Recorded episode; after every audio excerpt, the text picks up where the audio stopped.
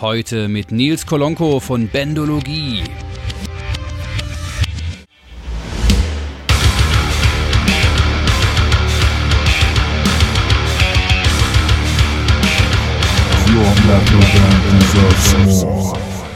Da habe ich gedacht, aha, okay, das ist hier, das sind so einige unerfolgreiche Künstler und hier sind einige erfolgreiche Künstler.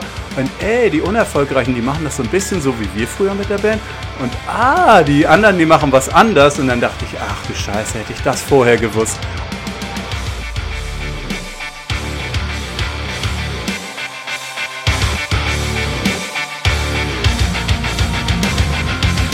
Herzlich willkommen bei The Band Show, dem Szene-Podcast für deine Metal- oder Hardcore-Bands. Ich bin dein heutiger Host Bernie und ich wünsche euch viel Spaß. Hallo ihr Lieben und herzlich willkommen zu einer weiteren Folge vom The Band Show Podcast ich habe heute jemand in, im Gespräch, äh, auf den ich mich sehr freue.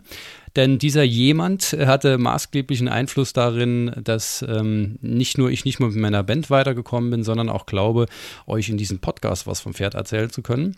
Ähm, das Ganze basiert tatsächlich auf zwei Büchern, ja, so richtig oldschool, wie man das von früher kennt, mit Papier etc. Ähm, und vorher möchte ich aber mit einer kleinen Anekdote beginnen, äh, die das ganz gut zusammenfasst, ähm, warum das Ganze für mich auch so ein, ein spannendes Gespräch äh, werden wird.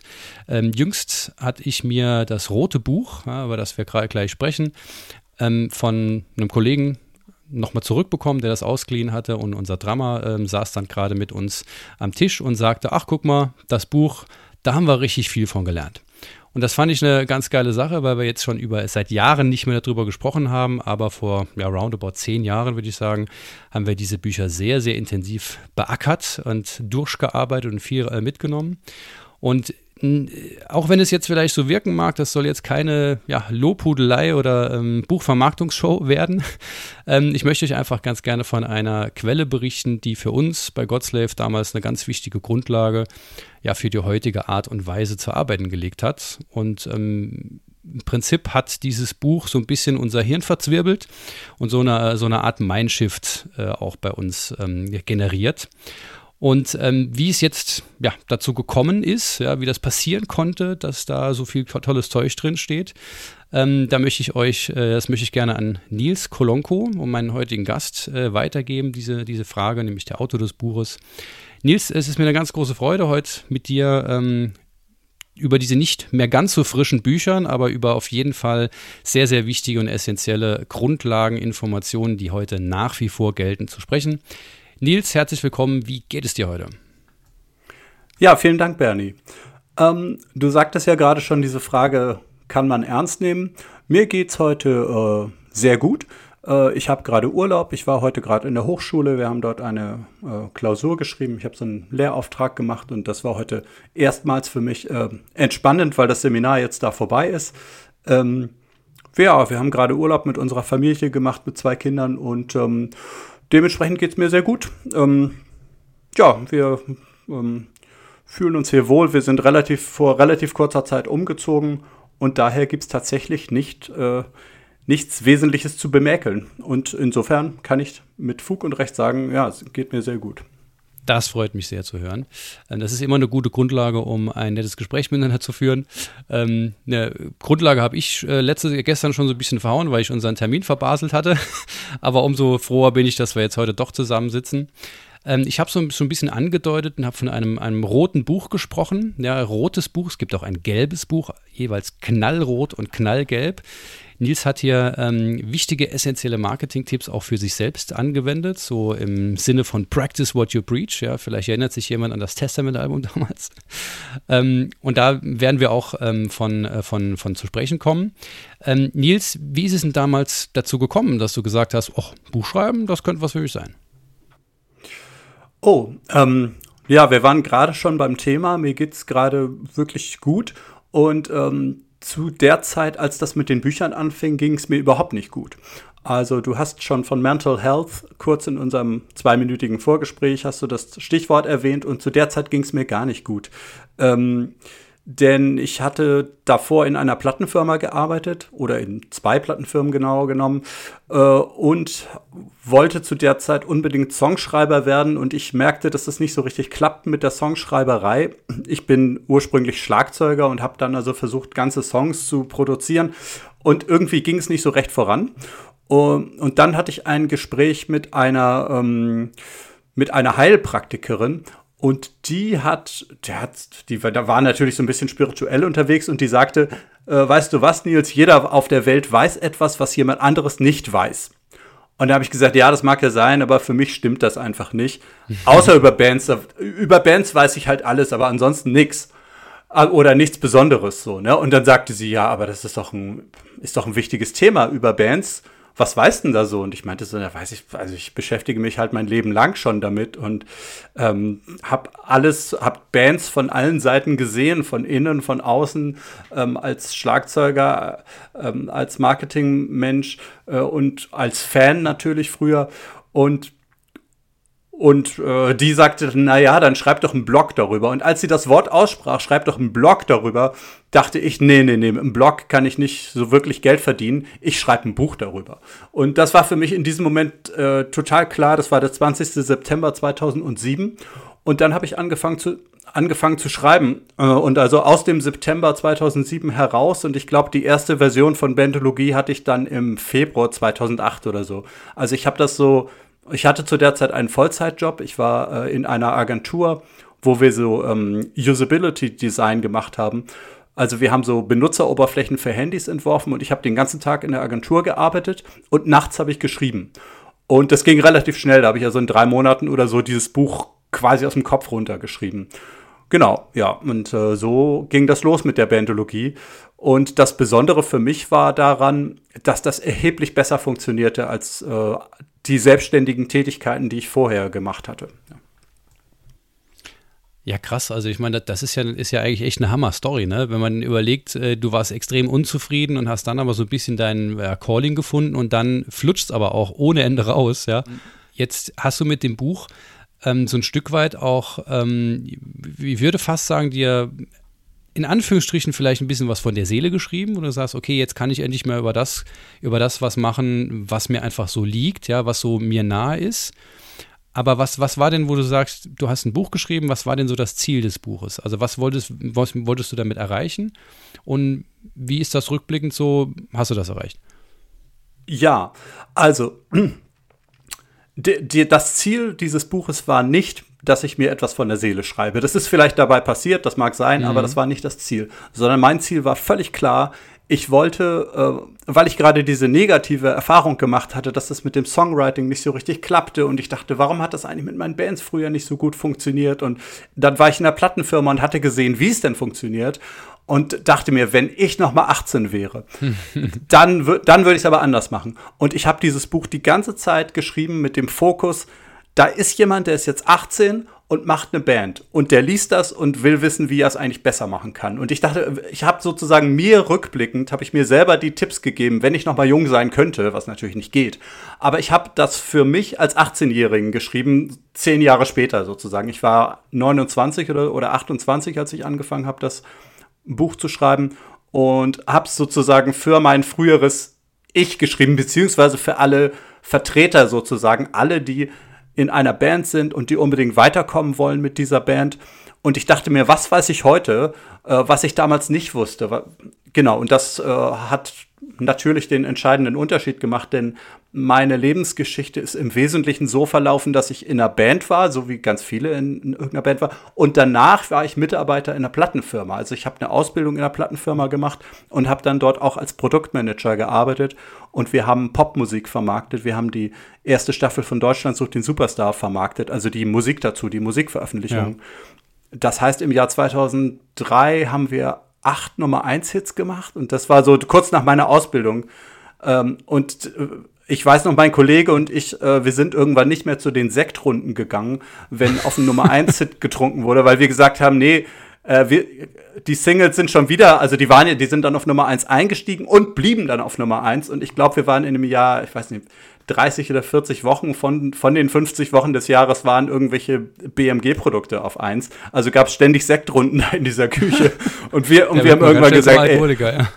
wir haben irgendwann gesagt, wir können nicht mehr. Also wir müssen, vor allem müssen wir auch hier weitermachen und so, ne? Genau, also ja, und als ich diese, diese zweite Perspektive erfahren hatte, wie sieht es eigentlich in der Plattenfirma aus und wie, wie ist der Blick von dort auf die Künstler, da habe ich gedacht, aha, okay, das ist hier, das sind so einige unerfolgreiche Künstler und hier sind einige erfolgreiche Künstler. Und ey, die unerfolgreichen, die machen das so ein bisschen so wie wir früher mit der Band. Und ah, die anderen, die machen was anders. Und dann dachte ich, ach du Scheiße, hätte ich das vorher gewusst. Und dann habe ich, dann dachte ich, okay, das ist ein Thema für ein Buch. Und warum gibt es das eigentlich noch nicht? Beziehungsweise es gibt, es gab ein Buch zu der Zeit, das heißt äh, Der Weg zum Popstar von Marlies Janke das war zu der Zeit ein Buch, das so kursierte bei uns Auszubildenden. Und das habe ich mir dann nochmal angeguckt und dachte mir, also ich persönlich fand das nicht so ansprechend, sagen wir es mal vorsichtig. Ähm, und dachte mir, nee, das ist, muss ein völlig anderes Buch zum Thema geben. Und zwar das, was ich schreibe. Und ähm, um, um die Story dann noch zu beenden, bis heute rechne ich eigentlich damit, dass jemand ein noch besseres Buch schreibt zum Thema, aber das ist bis heute nicht passiert. Und das ist jetzt mehr als zehn Jahre her. Das kann ich bestätigen. Also ich habe da immer, in, in, in glaube ich, ein ganz, ganz offenes Auge da drauf. Das Einzige, was ich bisher vom, wie hieß der nochmal, Bob, Bob Baker, ne? das Music Guerilla Marketing. Ja, na klar. Ach so, natürlich, äh, Entschuldigung, Rudolf Schenker, Rock Your Life, ist natürlich auch ein starkes Buch. Ja. Aber so ein richtiges Buch, wo man wo von vorne, von der ersten bis zur letzten Seite es einfach Tipps gibt, ähm, wie man als Band, sich als Band aufstellt, wie man auch ein, ein Mindset entwickelt, um mit einer Band erfolgreich zu werden da sehe ich tatsächlich Bendologie immer noch als, als Nummer eins und ich, das kann man, kann man glaube ich, schon als, als Erfolg werden. Also da, da ist einiges, hast, hast du mal so ein Statement gesetzt sozusagen, ja. Ähm, ein, also das, das erste Kapitel lautet in Bendologie, was ist ein Rockstar und wie wird man einer? Jetzt hast du eben äh, erzählt, du bist Schlagzeuger von Musikerwege wegen aus ähm, und hast auch äh, Ende der 90er war es, glaube ich, auch eine eigene Band gehabt und die kam auch oder hat sich im, im Metal-Genre bewegt. Ne? Und wenn ich mich nicht irre, dann hieß die Annihilation of Power. Ja. Ich habe es extra nochmal nachgelesen in, in Bendologie. Ähm, und ähm, wie, wie sind also deine Erfahrungen aus der, aus der Musikersicht? Du hast ja dann irgendwann nicht mehr in dieser Band gespielt. Was, wie ist es dazu gekommen? War da kein Interesse mehr da oder, oder wie, wie war das dann? Ähm, tja, welche der Fragen äh, soll ich zuerst mhm. beantworten? Also das war eher Mitte der 90er Jahre. Ähm, mhm. Ja, ich war da Schlagzeuger. Meine Erfahrungen waren äh, sehr intensiv für mich. Das äh, mhm. verfolgt mich sozusagen bis heute, diese, diese Banderfahrung, die letztendlich nur ungefähr in dieser Band ungefähr drei Jahre waren. Danach war ich noch in anderen Bands. Aber diese, diese Band Annihilation of Power hat mich persönlich sehr geprägt. Wir haben mit dieser Band sehr intensiv gearbeitet und geprobt. Wir, hat, wir hatten vier feste Probetermine pro Woche und haben uns zudem noch außerhalb dieser, dieser Termine getroffen. Also wir wollten es so richtig wissen, zumindest äh, der Gitarrist und ich. Also einer der Gitarristen, Jörn Schubert, ähm, der dann später zu Dark Age gewechselt ist ähm, und zwischenzeitlich bei Holy Moses war. Ähm, wir wollten es so richtig wissen und haben so richtig viel mit dieser Band äh, unternommen die ganze Zeit. Und das war eine sehr intensive Zeit. Das hat sich aufgelöst, ähm, weil wir der Auffassung waren, dass unser Sänger nicht engagiert genug war. Ähm, der war ein Tick älter als wir und hatte einen Job als Versich Versicherungsmakler oder so etwas. Und der wollte, glaube ich, nur zu zwei, wollte, glaube ich, nur zu zwei Probeterminen pro Woche kommen und da haben wir ihn aus der Band geworfen. Und äh, ja, also so, das war halt so in etwa unser Ansatz damals, dass wir waren wirklich, äh, was die Arbeitsweise anging, waren wir sehr äh, euphorisch und, und sehr, ja, fast schon aggressiv in unserer, in unserem Tun und Machen. Ich meine, wir waren alle 17, 18 und, und fanden Metallica geil und wir wollten auch irgendwie raus auf die Bühne und machen, machen, machen und berühmt werden als Band und so, ne? Ähm, ja, und dann hatten wir einen anderen Sänger und ach, dann löste sich das aber so auf wie viele Bands. Dann sagte der Bassist irgendwann, er äh, kann nicht mehr so viel Zeit da rein investieren und ähm, naja, und so weiter. Das war dann eine ganz typische Bandgeschichte eigentlich im, ja, im Rückblick. Ja. Ähm, was ich mir jetzt ähm, mal vorgestellt habe, ähm, ich habe das, bin das Buch nochmal komplett durchgegangen und habe mir so ein paar Dinge rausgezogen und gesagt, oh ja, da kann man mal drüber quatschen. Entweder weil es halt eine mega wichtige Aussage ist oder weil es vielleicht eine Aussage ist, wo ich sage, hm, das müsste man mal näher erläutern. Und da würde ich jetzt gerne durch die, das ja, ein oder andere Thema, das eine oder andere Zitat gehen und äh, von dir mal hören, was du dir, was so dein, ja, dein Ding dabei war, warum du dieses, warum du das mit reingepackt hast und so aus den Erfahrungen einfach so ein bisschen äh, in, in Erfahrungen, in Erinnerungen schwelgen. Ähm, und dann werde ich auch mal bei dem einen oder anderen auch sagen, was das für uns vielleicht für eine Bedeutung hat, um da ein bisschen bisschen äh, aus, dem, aus dem Papier quasi auch Realität zu machen, was in den letzten zehn Jahren so passiert ist. Ja, gern, leg los.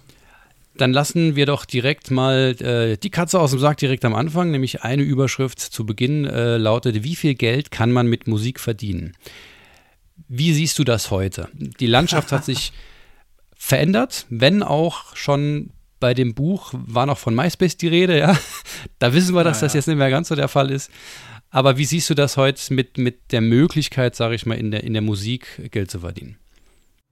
Also, dieses Kapitel war damals schon so gemeint und ist auch immer noch so gemeint, äh, dass man mit anderen Dingen, außer mit Musik, äh, dass da auf der Welt deutlich mehr Geld umgesetzt wird. Ich habe mal so einen Vergleich gemacht, der mich bis heute aus den Socken haut. Ich habe, äh, das ist auch noch auf meiner Webseite veröffentlicht, äh, in irgendeinem so E-Book drin, ähm, was man über Major Companies wissen sollte, heißt das, glaube ich, dieses E-Book. Und da geht es um einen Größenvergleich, finanziellen Größenvergleich zwischen allen Plattenfirmen der Welt aufaddiert und Volkswagen. Als Beispiel, einfach ein Industriebetrieb, ein, ein großer Industriebetrieb. Und ähm, die Musikindustrie machte damals einen Jahresumsatz von ungefähr 30 Milliarden Euro, soweit ich mich erinnere. Es müssen ungefähr 30 gewesen sein. Und Volkswagen allein machte 105 Milliarden Euro. Und da ist noch nicht mhm. der Rest der Branche dabei, sondern das war nur eine Firma gegen alle Plattenfirmen der Welt. Und alle Plattenfirmen der Welt heißt mhm. ja auch, das sind die Plattenverkäufe von Metallica, von Mariah Carey, von Tokyo Hotel, von Creator, von Tankard bis hin zu, was weiß ich, Godslave. Ja? Ähm, Whitney Houston und hast du nicht gesehen. Und Lady Gaga und, und, und so weiter. Äh, und, und da äh, setzte man mir irgendwann die ganz starke Überlegung ein, ach du Übel, in der Musikindustrie, da bewegt sich ja gar nicht so viel Geld, wie ich immer dachte. Da, da, äh, das, ja, wie soll ich sagen? Also kurzum, in anderen Industrien wird deutlich mehr Geld verdient als in der Musikindustrie. Ja. Ähm, die große Frage ist dann natürlich, was bedeutet das für uns als Bands? Ja, ein weiteres hm. Zitat, das ich sehr, sehr schön fand und das, glaube ich, für alle Zeiten gelten wird. Ja, das ist völlig unantastbar. Bei der Frage, ähm, du hast die Frage gestellt, soll ich Berufsmusiker werden? Die Antwort war ganz klar ja. Nur ein Fehler sollte dir dabei nicht unterlaufen. Sei dir nicht sicher, dass du mit Musik nur aufgrund guter Leistungen an deinem Instrument Geld verdienen kannst. Die Karriere hängt von wesentlich mehr Faktoren ab. Und was sind für dich diese Key-Faktoren? Also du hast im Buch natürlich genannt, aber ich werde jetzt natürlich das ganze Buch vorlesen. Ähm, so ganz kurz und knapp. Ähm, was ist für dich das Wichtige? Wie kann eine Band wie muss sich eine Band aufstellen? Was sind die Key-Faktoren, um da wirklich auch einen Erfolg haben zu können, um davon leben zu können, um überhaupt die Grundlage liefern zu können, um davon leben zu können? Ähm, ich würde gern äh, in zwei Teilen antworten. Und zwar einmal, was bedeutet das für uns, äh, dass da, dass in der Industrie relativ wenig Geld verdient wird ähm, und in anderen deutlich mehr Geld verdient wird? Das bedeutet einen extremen Konkurrenzdruck. So kann man es, glaube ich, zusammenfassen. Mhm. Das heißt, wenn man sich in die Musikszene begibt, wenn man als Musiker äh, ähm, aktiv wird, dann muss man sich erstmal darüber bewusst sein, es gibt einen extremen Konkurrenzdruck. Und das ist in anderen Industrien deutlich anders. Ähm, okay, das ist schon mal die eine Geschichte. Äh, und dann habe ich ja fünf Erfolgsfaktoren formuliert. Ich versuche die mal kurz und bündig zu, zu nennen und zusammenzufassen. Das beste Team gewinnt ist der erste Erfolgsfaktor, den ich aufgeschrieben habe. Es geht einfach darum, dass man mit anderen Leuten zusammenarbeiten muss. Und äh, innerhalb der Band, aber auch außerhalb der Band, dass man gute Verbindungen kommunikativer Art und menschlicher Art und geschäftlicher Art mit anderen Leuten eingehen kann. Viele Leute können das nicht oder wollen das nicht und sagen, ich bin Musiker, der Rest der Welt interessiert mich nicht. Das wird in der, in aller Regel wird das nichts. Es gibt einige Ausnahmen, das weiß ich auch. Trent Reznor würde ich da vielleicht einsortieren, der jetzt nicht unbedingt zu, zur Anfangsphase von Nine Inch Nails nicht unbedingt ein Teamplayer war. Heute würde ich ihn ganz klar als Teamplayer einordnen. Vielleicht war es auch damals schon und der, vielleicht wirkte der immer nur so ein bisschen grummelig, aber man muss mit anderen Leuten zusammenarbeiten können. Ähm, ich habe hier als zweiten Erfolgsfaktor formuliert, passende Inhalte inklusive Innovationen. Ähm, passende Inhalte heißt im Wesentlichen, es muss dem Publikum gefallen. Ob das dann auch den Musikern gefällt, sei erstmal dahingestellt, aber den, den, dem Publikum muss es gefallen, sonst kaufen die die Musik natürlich nicht, sonst besuchen die auch nicht das Live-Konzert. Mm, und mhm. Innovationen, ja. da habe ich in dem Buch einen Schwerpunkt drauf gelegt. Ähm, aus meiner damaligen Sicht heraus ähm, äh, fand ich das sehr wichtig und ich, das gilt auch noch heute. Ähm, wenn ein, es eine Möglichkeit als Band sehr erfolgreich zu werden, ist, dass man etwas Neuartiges auf den Markt bringt. Mittlerweile sehe ich das jetzt in, mit zehn Jahren weiter, ähm, sehe ich das noch ein bisschen anders und habe noch zwei weitere Ideen aufgeschnappt. Zum einen ähm, kann, beobachtet man immer wieder, dass eine Band eben nicht innovativ ist, nicht was Neues liefert, aber sehr schnell etwas kopiert hat. Also das ist gerade im Radio relevant. Wenn irgendein Radiohit rauskam und du bringst einen Monat später einen sehr ähnlich klingenden Titel raus, dann kann es sein, dass du damit wieder ins Radio kommst. So. Und ja, das ist eine mhm. Erfolgsmethode. So ist vielleicht nicht die, die ich unbedingt anwenden würde, aber okay. Ähm, und noch eine weitere Idee, die ich äh, im Laufe der Jahre aufgeschnappt habe, Musik bedeutet für die Leute auch eine Heimat zu haben. Das kennst du vielleicht, wenn du alte Alben von Creator hörst oder so, oder Testament oder mhm, Metallica mhm, oder so, dann ist das so eine Art Heimat oder ACDC oder sonst was. Ähm, und für viele Leute ist diese Heimat halt auch, was weiß ich, Wolfgang Petri, Roland Kaiser, Helene Fischer, sonst was, Silbermond. Hm. Vielleicht muss man das ein bisschen ähm, differenzierter betrachten und man muss vielleicht sagen, Entschuldigung, jetzt bin ich einmal ins Mikro gehauen. Problem. Man muss vielleicht sagen, Innovationen sind eine Möglichkeit, die von vielen Rockbands gewählt wurde, die heute sehr bekannt sind. Mhm. Also sagen wir mal Metallica zum Beispiel oder nimm fast jede andere Band, die haben zu ihrer Zeit etwas geliefert, was die anderen nicht in der Form geliefert haben. So, und das ist halt eine Methode, das zu machen. Wie gesagt, heute würde ich ergänzen, die zweite Methode wäre schnell kopieren, so wie Dieter Bohlen das häufiger mal gemacht hat, und das sagt er ja auch so. Oder die dritte Methode wäre, eine Heimat zu liefern, wobei da wäre ich echt vorsichtig, weil wenn man mit diesem Argument zu weit geht, dann müsste man sagen, jede Coverband müsste ja eigentlich genauso erfolgreich sein wie das Original und das ist ja nicht so. Und ich denke, das ist auch richtig so, dass es nicht so ist, denn ich glaube, das Stärkste, was man machen kann, wenn man als Rockband wirklich oder als Popband auch wirklich weit kommen möchte, muss man etwas Neuartiges liefern, was mindestens zu der Zeit, wo man es das erste Mal herausbringt, neu ist.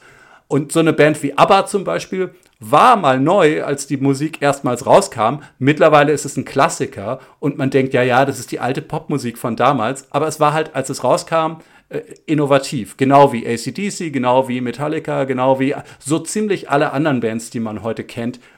Und auch wieder da gibt es natürlich Ausnahmen. Dann die Qualität, das ist das, woran viele Leute zuerst denken, wenn sie an, die, an eine Musik oder an eine Band denken, jüngere Leute denken dann häufig, ja, ich muss auf meinem Instrument einfach so gut werden, wie es irgendwie geht, und dann wird der Rest schon klappen. Ah, und das ist halt schwierig, ne? Ähm, Trotzdem muss die Qualität natürlich dabei sein. Sprich, Qualität kann so etwas bedeuten wie zum Beispiel das Timing einer Band. Oder natürlich, ähm, wie gut ist die Musik gemacht? Sind das irgendwelche 0815 Akkordfolgen oder ist das ein bisschen was Ausgefuchsteres? Ist der Sound irgendwie äh, demomäßig oder ist das ein super produzierter Sound und so? Eine Qualität der Musik und übrigens auch der Live-Show. Das ist ja mhm. auch ein also extrem wichtiger Faktor. Welche Qualität hat eigentlich die die Live-Show. Und äh, da könnte man jetzt also ewig drüber reden. Ich glaube, Qualität ist relativ selbsterklärend. Ähm, ja. Dann habe ich als vierten Erfolgsfaktoren Massenwirkung ähm, zusammengefasst. Das Ding ist, du kannst ein geiles Team sein, du kannst Innovationen bringen und du kannst auch Qualität liefern. Aber wenn das keinen interessiert, sagen wir mal, ähm, wie hieß die Band von, von Mike Patton? Tomahawk, glaube ich, ne? Äh, also Faith No More war ja seine und Mr. Bungle ja, waren genau, ja genau. Bands, die relativ, relativ erfolgreich wurden, aber Tomahawk, also lief eher so mittelmäßig, würde ich behaupten. Da war ein super Team, da waren innovative Inhalte und da war Qualität. Aber irgendwie kam das nicht bei der Masse an. Die Masse hat gesagt, nee, so irgendwie finden wir da nicht genug. Oder es gab nicht genug Leute, die das richtig geil fanden. Äh, und das ist halt Grundvoraussetzung. Das allerklarste Beispiel wäre sowas wie Helene Fischer. Aber ähm, gerade im Metal-Bereich muss man sagen, das ist nicht das einzige Rezept, was funktioniert, sondern es gibt äh, diverse andere Rezepte ähm, oder, oder Bands, die eine sehr hohe Massenwirkung haben und dann, was weiß ich, als Headliner bei Wacken spielen. Also Blind Guardian zum Beispiel wäre eine, natürlich eine Band mit einer sehr hohen Massenwirkung. Jetzt könnte man erläutern, warum und so. Gut. Ähm, und, aber die sind natürlich deutlich anders als Helene Fischer. Wichtig ist aber, irgendwie muss es ein Publikum, es muss ein Publikum dafür geben und äh, auch damit tun sich einige Musiker schwer, also eine ganze Menge Musiker sogar. Äh, die, die haben da, da wird es dann manchmal ganz schön verdreht, wenn man, wenn man mit Musikern spricht. Und ich habe versucht, im Buch das so klar wie möglich zu, zu ziehen. Ähm, Kontinuität ist das fünfte, ähm, das fünfte Kriterium, das ich so als Erfolgskriterium zusammengefasst habe. Man darf das nicht nur ein Jahr machen oder ein halbes Jahr oder so, sondern man muss das dauerhaft bringen, was man da bringt. Das ist also ganz typisch für erfolgreiche Bands, ist auch relativ selbsterklärend. Aber allein das, also nur einfach durchhalten, bringt es halt nicht. Ne? Also wenn man immer so auf so einem mittelmäßigen Niveau rumkrebst, aber das dann 30 Jahre lang macht, das hilft halt auch nicht. Und da hatte ich einige Gespräche mit Musikern. Ähm, äh, eine, eine Musikerin sagte mir mal in einem Coaching, ähm, ähm, ja, äh, die Beatles, die haben auch ganz schön lange gebraucht, bis sie erfolgreich wurden. Und ich dachte mir so, die Beatles, die gab es ja nur ein Jahrzehnt. Also von 1960 mhm. bis 1970 gab es die Beatles. In der Zeit haben die alles gemacht, was sie so gemacht haben und alle ihre Alben aufgenommen. Ja, es hat auch bei den Beatles etwas gedauert, bis die erfolgreich wurden, aber es hat nicht 20 Jahre gedauert und auch nicht 25 und auch nicht 30 Jahre. Und diese Musikerin wollte mir weismachen, dass sie jetzt einfach nur noch weiter und weiter und weiter machen muss. Und ich habe ihr gesagt, nein, das bringt dir nichts. Wenn das 25 Jahre lang nicht geklappt hat, so gar nicht, ja, so wirklich gar nicht. Du spielst immer noch in Cafés vor zehn Leuten, dann wirst du nicht im nächsten Jahr den großen Durchbruch haben. Das ist einfach so unwahrscheinlich. Mhm. Das wird mit allergrößter Wahrscheinlichkeit nicht passieren. Naja, also die, so viel zur Kontinuität. Und so habe ich also versucht, in fünf Faktoren Team, Innovationen, Qualität, Massenwirkung und Kontinuität habe ich versucht, so ein Grundgerüst zusammenzufassen, dass man im Kopf behalten kann und sich denkt, ah, da muss ich so lang mit bei einer Band, verstehe. Und dann daran kann man sich ganz gut langhangeln. Irgendwie fand ich fünf ganz gut und das war für mich recht einleuchtend, ähm, dass, das, dass das so ist. Und äh, ich finde, die kann man auch immer noch bei sehr vielen erfolgreichen Bands so beobachten, beziehungsweise bei nicht so erfolgreichen Bands kann man halt äh, das Fehlen äh, beobachten. Da sagt man, ja, das stimmt das, das stimmt dies, aber mh, mm, nee, nee, nee, nee, nee. Das passt einfach nicht und da müssten die was verändern in dem Bereich. Ja, also ich kann, die, kann da voll bestätigen, fünf äh, ist eine gute Zahl. Man muss sich das ja auch am sinnvollsten tatsächlich merken können, um halt das immer wieder reflektieren zu können. Und das ist auch ein ganz, äh, ein ganz wichtiger Aspekt, ein ganz wichtiger ähm, Tipp, den wir hier immer wieder ähm, im, im Podcast geben es reicht halt eben nicht, wenn man einmal mal reflektiert und sagt, okay, was könnten, was könnten wir vielleicht verändern, was könnten wir vielleicht äh, ähm, entwickeln und dann die nächsten 10, 20 Jahre das gnadenlos durchziehen, sondern es ist notwendig, es immer wieder zu reflektieren, immer wieder die eigenen Ziele zu reflektieren. Warum macht ihr das eigentlich alles? Auch das kann und darf sich natürlich ändern. Auch Lebenssituationen ändern sich und dann müssen sich auch die Ziele entsprechend anpassen. Und genauso ist es natürlich auch, wie du äh, gerade von der Musikerin erzählt hast, ähm, wenn eine gewisse Zeit was nicht funktioniert, dann weiß man, okay, so läuft es nicht dann gehe ich nochmal einen Schritt zurück, reflektiere nochmal und gucke mal, was ich vielleicht anders machen kann und, und, gegebenenfalls eben auch etwas ausprobieren kann. Das finde ich ein ganz, ganz, äh, ganz wichtiges Ding, dass man auch mal Dinge ausprobiert mit dem Hintergrund oder mit dem, ähm, dass man sich selbst zulässt, dass es auch mal nicht funktionieren kann. Ja, dass es auch durchaus mal Ideen gibt, die nicht klappen. Aber man muss es halt einfach ausprobieren, sonst kommt man halt nicht so weit. Würdest du das, würdest du das auch so sehen? Auf jeden Fall.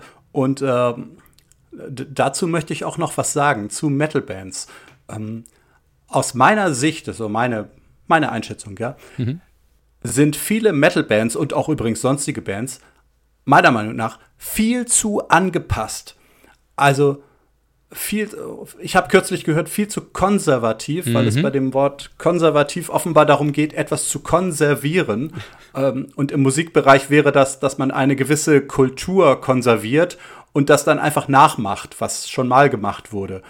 Meiner Meinung nach müssten viel mehr Bands äh, geradezu ausflippen und, und äh, äh, verrückte, ausgeflippte Sachen machen, wo die Leute daneben stehen und sagen, äh, das habt ihr nicht wirklich gemacht. Ist ja verrückt.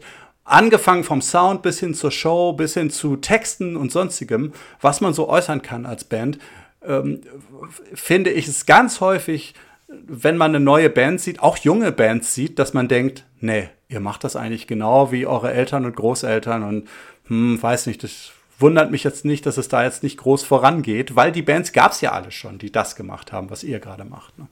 Nee, absolut. Also wenn, wenn, wenn irgendeine Szene konservativ ist, dann sicherlich die, die Metal-Szene, ja. Das kann ich äh, nach vielen Jahren äh, darin kann ich das bestätigen. Ich selbst war auch ganz oft so, habe aber zum Glück so den Absprung aus dem Erzkonservatismus da äh, gefunden. Auch, ja, musikalisch weiß ich nicht, ob ich das wirklich geschafft habe.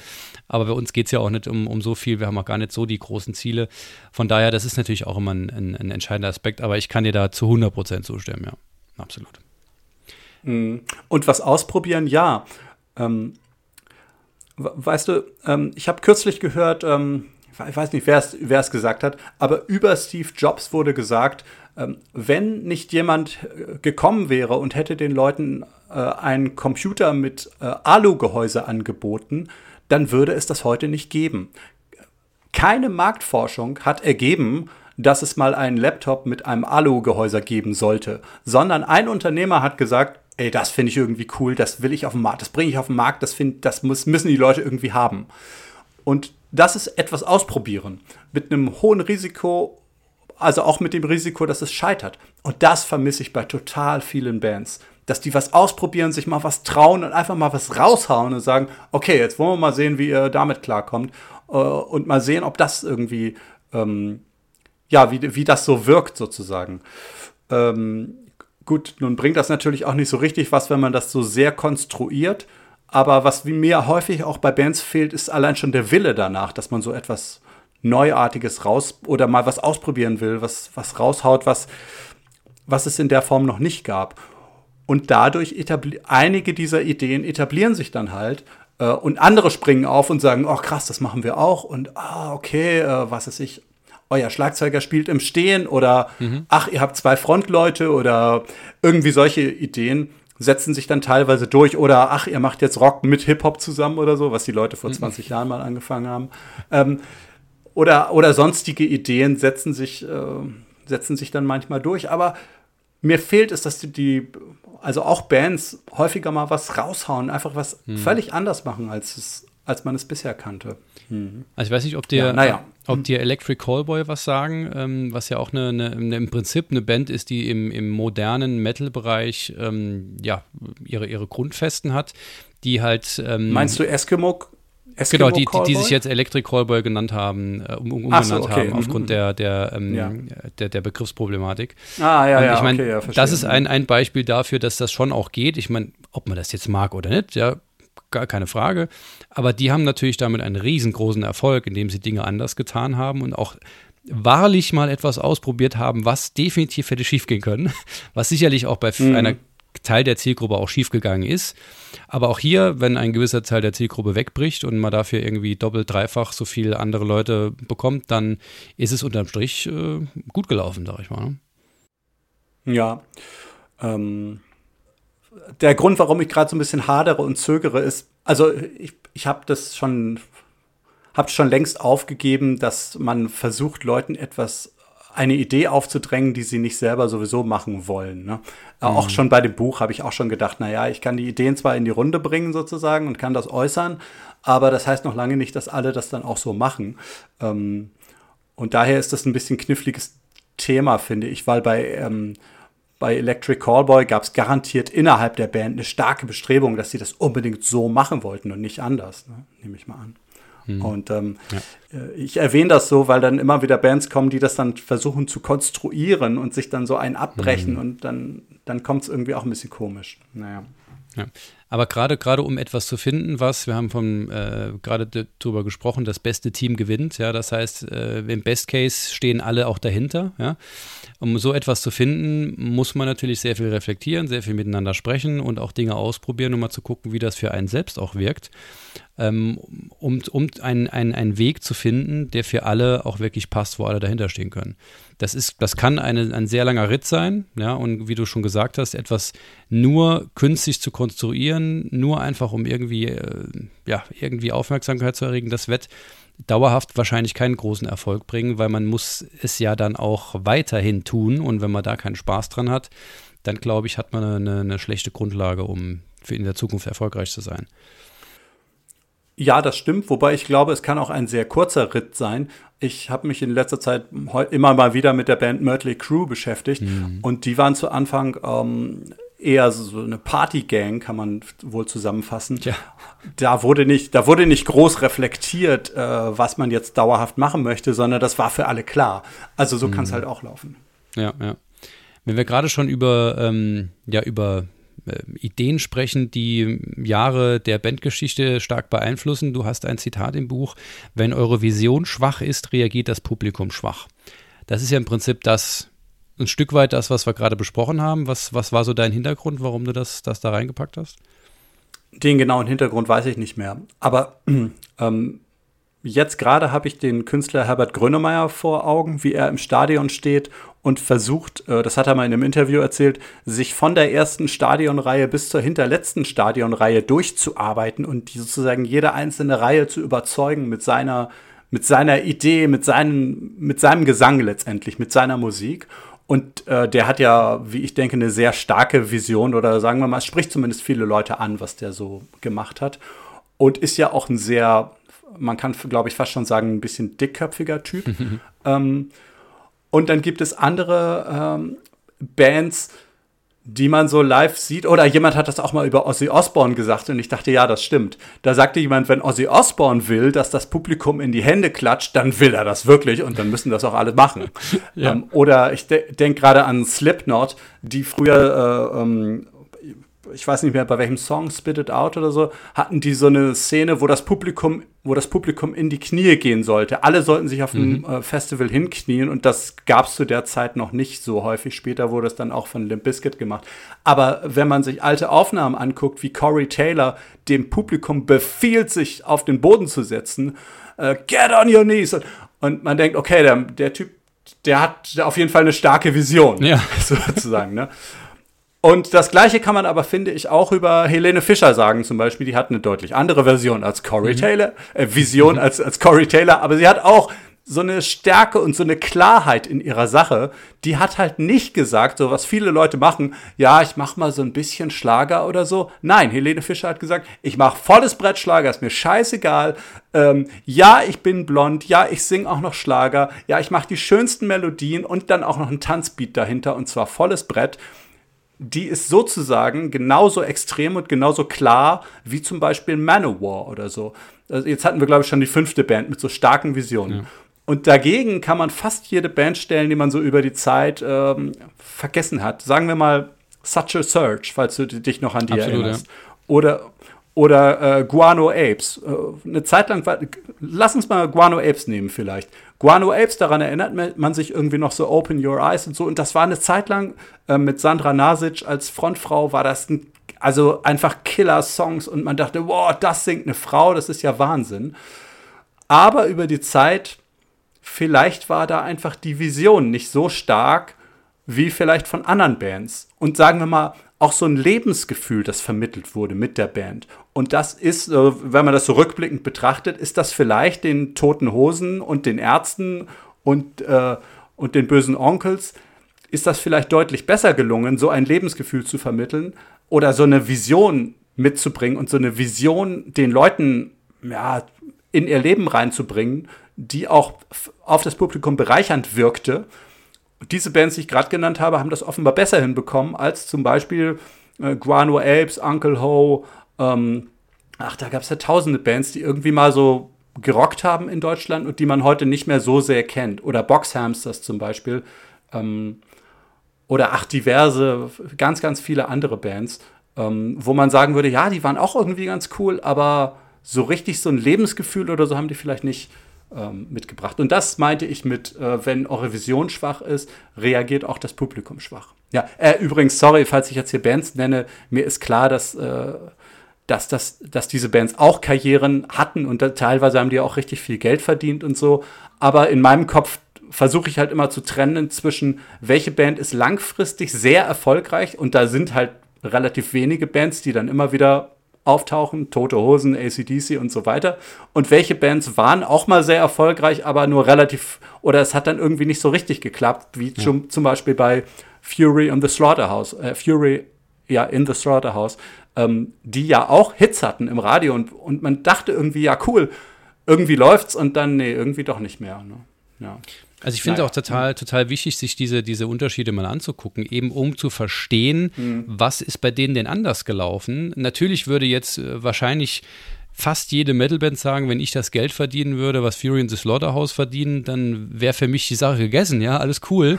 Aber nichtsdestotrotz ist es natürlich wichtig, mal zu überlegen, mit welcher Strategie können wir nach vorne gehen und in welche Richtung können wir uns entwickeln oder Dinge ausprobieren, ähm, um eben unseren Weg zu finden. Und da ist es, finde ich, total wichtig und auch richtig, ähm, die ganz Großen mit den, je nach Perspektive, den Mittelgroßen zu vergleichen.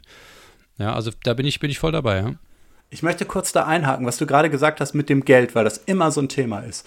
Ähm, ich habe vorgestern ein Interview mit Nicky Six gehört, also dem äh, Bassisten mhm. von Mötley Crue. Ähm, oder Mötley Crue ist ja jetzt aufgelöst offiziell, aber Nick, Nicky Six halt. Mhm. Ähm, und der hat, der wurde darauf angesprochen von einer aus dem Publikum. Die hat gesagt, Niki, was denkst du so, wenn du morgens aufwachst und du weißt, du bist dieser extrem erfolgreiche Bassist mit dieser krassen Band? Was denkst du dann, wenn du morgens so aufwachst und so? Wie, wie ist das so? Wollte sie wissen von ihm. Und, mhm. und der Niki hat kurz überlegt und meinte, äh, so denke ich gar nicht, das könnte ich gar nicht. Mhm. Äh, pass auf. Und dann hat er erklärt, er versucht jeden Morgen so aufzustehen, als wäre er totaler Anfänger. Also er, hat gesagt, er will mit einem Beginners Mindset jeden Tag, er, er will dauerhaft ein Beginners Mindset beibehalten. Also das, das Weltbild und die, die Vorstellung eines Anfängers versucht er jeden Tag und immer wenn er Musik macht, versucht er das ähm, zu kreieren. Und er hat im, in Abgrenzung dazu hat er gesagt, wenn er sich vorstellen würde, wie reich er ist und so weiter, dann wäre seine Karriere augenblicklich vorbei. Weil dann hätte er ja gar keinen Grund mehr, noch weitere Musik zu machen, vielleicht. Ne? Also mhm. dann würde er vielleicht sagen, was soll ich denn mit noch mehr Geld? Ne? Ja. Ähm, und äh, äh das, äh, also was ich damit sagen möchte, und das hast du natürlich schon mal gehört, aber viele Musiker haben es vielleicht noch nicht gehört, Geld ist nicht das entscheidende Kriterium, um eine Band aufzuziehen. Äh, und übrigens glaube ich gar nicht, dass die Leute von Fury äh, noch so viel Geld verdienen oder noch so viel Geld haben. Ähm, ich glaube, das, äh, also, das verschwindet ja dann auch bei Bands wieder, wenn es nicht extrem viel Geld war, wie zum, also bei Tokyo Hotel ist, glaube ich, keine Frage, aber Fury wäre ich mir jetzt nicht so sicher, ob die so viel Kohle haben. Ja, ähm, ja. Ähm, aber das ist nicht das ausschlaggebende Kriterium und das wäre ja auch verrückt, wenn das so wäre. Dann müsste ja nur Jeff Bezos oder sonst wer, der viel Geld hat, äh, sich irgendein Instrument schnappen und dann würde es laufen. Und so ist es nicht und das ist auch gut so. Ja, zum, zu, ja auf jeden Fall. Ähm, ich, ich, glaube auch dir, ähm, gerade im, im Metal- und Hardcore-Bereich ist ähm, das Geldverdienen der, einer der, der, der geringsten Faktoren, wa warum man das startet. Ähm, ich glaube auch, dass es in unserem ähm, Genre meistens einfach die Lust an der Sache ist und dann kommt irgendwann vielleicht die Idee, ja, können wir das vielleicht nicht auch ähm, so machen, dass wir unseren Lebensunterhalt damit verdienen können. Ähm, von daher, das, da, da bin ich voll bei dir. Ähm, das sind meistens ja immer andere ähm, Beweggründe, warum man das anfängt und wo man auch, das hatten wir auch mal in der Folge, ähm, wie definiert man eigentlich Erfolg? Ja? Man könnte jetzt sagen, Erfolg mhm. ist je, je, mehr, je mehr Geld, desto mehr Erfolg, aber das würde, glaube ich, eigentlich keine mhm. oder kaum, kaum eine Metal- oder Hardcore-Band so sehen. Du hast eben, als du von, von Helene Fischer oder auch Manowar oder ähm, Tote Hosen und sonstigen gesprochen hast, ähm, oder über Lebensgefühl gesprochen hast. Ich finde, dass zu diesem Lebensgefühl, das man da transportiert, auch eine gewisse Konsequenz notwendig ist, um eben zu sagen, das ist das Ding, was wir machen, ja, und so ziehen wir es auch durch. Man sieht das in den letzten zehn Jahren, insbesondere bei Manowar, ähm, in etwas äh, seltsame Gefilde abdriften, aber nichtsdestotrotz eine gewisse, also eine Konsequenz kann man denen nicht absprechen, ja, wenn irgendwas, dann keine, nicht Konsequenz. Das machen sie wirklich extrem hart. Ja, und, und ich glaube, wenn, wenn dieses Lebensgefühl, mit dem sich Leute identifizieren können, mit einer ähm, Konsequenz zusammentrifft, dann, dann glaube ich, hat man, hat man echt eine gute Mischung. Ne? Ja, so ist es. Was, was haben wir denn noch so? Wir haben ähm, eine, also einen, da haben wir eben auch schon so ein bisschen drüber gesprochen, als wir über das Ausprobieren gesprochen haben und Dinge einfach neu probieren. Weil ein tolles Zitat ist von dir, vorne ist da, wo sich keiner mehr auskennt. Möchtest du äh, da ja, gerne danke, etwas? Danke, dass du es nennst, aber ja. es ist ja, da muss ich zuerst mal sagen, das ist, das ist nicht von mir, sondern okay. ich habe das von Tim Renner übernommen und Tim Renner hatte das auch schon zitiert von irgendjemand anderem. Ich weiß nicht mehr, woher Tim Renner das hatte, aber das hat äh, Tim Renner in seinem Buch geschrieben, Kinder, der Tod ist gar nicht so schlimm. Äh, Tim Renner, muss man vielleicht sagen, war der ehemalige Chef von Universal Music und als ich Jugendlicher war, war Tim Renner so eine Art, für uns so eine Art Rockstar, weil der Motor Music gegründet hat und Motor Music war ein wichtiges Label zu der Zeit und wir sind in Hamburg Hamburg aufgewachsen. Ähm, und da, als der ein Buch rausbrachte, musste ich das sofort lesen. Und mh, mm, ja, genau, und dieses Zitat kommt daher. Vorne ist da, wo sich keiner mehr auskennt. Das ist wieder dieses Ausprobieren. Ne? Du musst halt mhm. halt irgendwas, nach meinem Ermessen ist es eine gute Idee, als Band etwas zu machen, weiterzugehen als die anderen und zu sagen, hier weiß keiner mehr, wie es funktioniert und das machen wir. Ja. Mhm, und mhm dann, dann hat man eine gute Chance, dass man weit vorne dabei ist. Wohingegen zur Abgrenzung sozusagen, wenn alle genau Bescheid wissen, wie jetzt der Hase läuft, wenn man genau das macht, wo sowieso alle schon mal drüber Bescheid wissen, sagen wir mal im extremsten Fall Blues Rock oder so oder, oder Sta Standardschlager oder Rock-Pop-Musik oder so, da wissen alle, wie das funktioniert sozusagen ähm, und wissen auch, was, ja, kennen sozusagen jedes Detail und so von der Lichtshow bis zum Sound ist alles bekannt äh, und man kann das alles so als Standards hintereinander zusammenpuzzeln und dann hat man am Ende ein Ergebnis, okay, das mh. Hm. aber wenn man halt nach vorne geht und oder man geht dahin, wo sich keiner mehr auskennt, wo alle sagen, äh, da weiß ich jetzt nicht, wie wir das machen sollen. Äh, ich glaube, das geht gar nicht. Ähm, dann hat man mhm. halt eine gute Chance, dass man weit vorne ist. Übrigens, kurze Anekdote schon wieder von Mötley Crew. Du merkst schon, die Band beschäftigt mich momentan ein bisschen. Sehr gerne, ähm, auch einer meiner Lieblingsbands. Der äh, Schlagzeuger Tommy Lee ähm, ist ja bei Rockfans dafür bekannt, dass er auch gern mal außerhalb der Bühne Schlagzeug spielt, nämlich auf seinen Bühnen, die dann durchs Publikum gleiten. Oder sein Schlagzeug hat sich früher mal gedreht, mittlerweile hat er so eine Art Achterbahn. Und äh, die Band hatte schon richtig viel Geld, die hatten viele, viele Alben verkauft, ich weiß nicht wie viele, aber die waren reich zu der Zeit. Also hatten richtig Kohle für ihre Tour und sind zu einem Tourveranstalter hingegangen und haben gesagt, was sie wollen, nämlich die Idee war, das Schlagzeug auch für die Leute in der letzten Reihe total zu einem Erlebnis zu machen. Der wollte, dass auch der mit dem miserablen Platz äh, in den hintersten Reihen, dass der auch auf einmal einen Front Row Seat hat, also einen Platz in der ersten Reihe bekommt, zumindest mhm. für die Minuten, wo das Schlagzeug da ist. Und dann haben die gesagt, das wollen wir haben, das Schlagzeug soll über die Menschenmenge rüber. Und dann mussten die sich mehrfach anhören, nee, das, äh, das geht nicht, das können wir nicht bauen, äh, das, das, da könnt ihr uns, egal wie viel Geld geben, das können wir einfach nicht machen. Ähm, also das auch noch mal zum Thema Geld. Man kann von Geld nicht alles kaufen, sondern was die in dem Moment brauchten, und das brauchten sie auch äh, in weiten Teilen ihrer sonstigen Karriere, war der Durchsetzungsstärke. Zu sagen, doch, das wollen wir aber und mhm. wir machen das. Wir sind mhm. diese Band, die machen das, wo sich keiner mehr auskennt. Ähm, und, und wir kriegen das irgendwie hin. Und dann haben sie natürlich mit längerem Suchen, haben sie dann eine andere Firma gefunden, die das gemacht hat.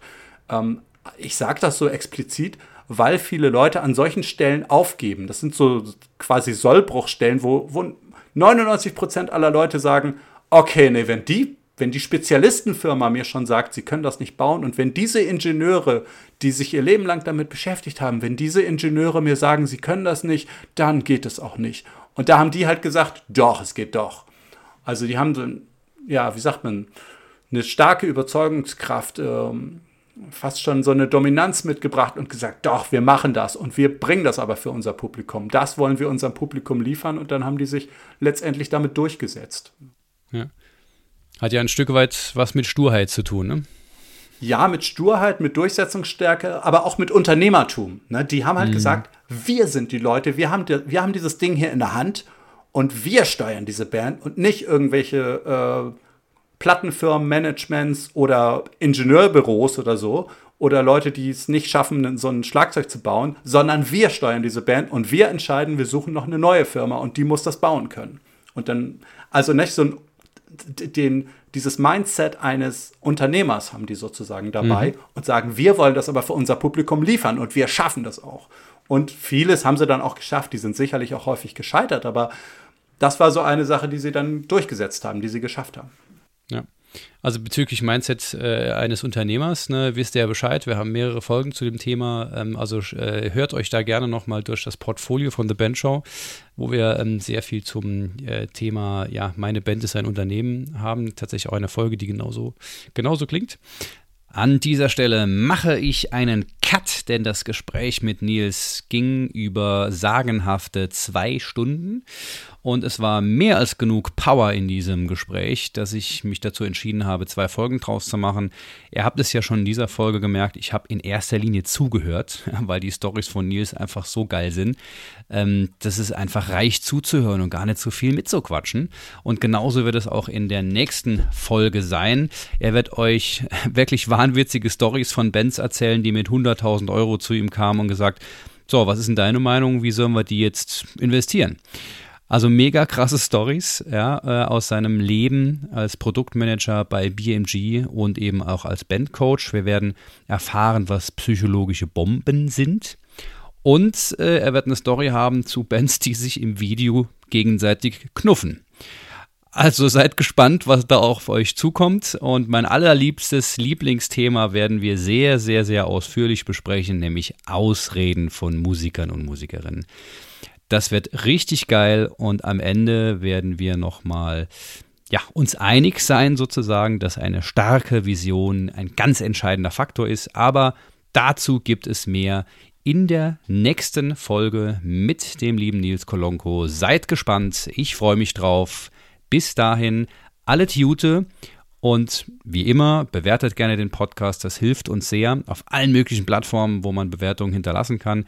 Und wenn ihr Bock habt, uns vielleicht ein paar Cent oder Euro zu geben, dass wir die Kosten äh, tragen können, oder uns einfach ein bisschen besser weiterentwickeln können, dann könnt ihr das natürlich auch sehr gerne tun. Wir haben dazu einen PayPal-Button eingerichtet. Ähm, ansonsten bleibt mir nur noch übrig, euch einen wunderschönen Morgen, Mittag, Abend, Wochenende, Leben, wie auch immer zu wünschen.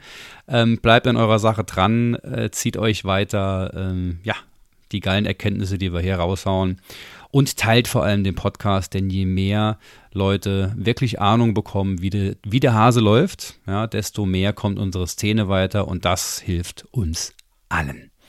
Ich wünsche euch was, habt euch gegenseitig lieb, seid nett zueinander. Cheerio.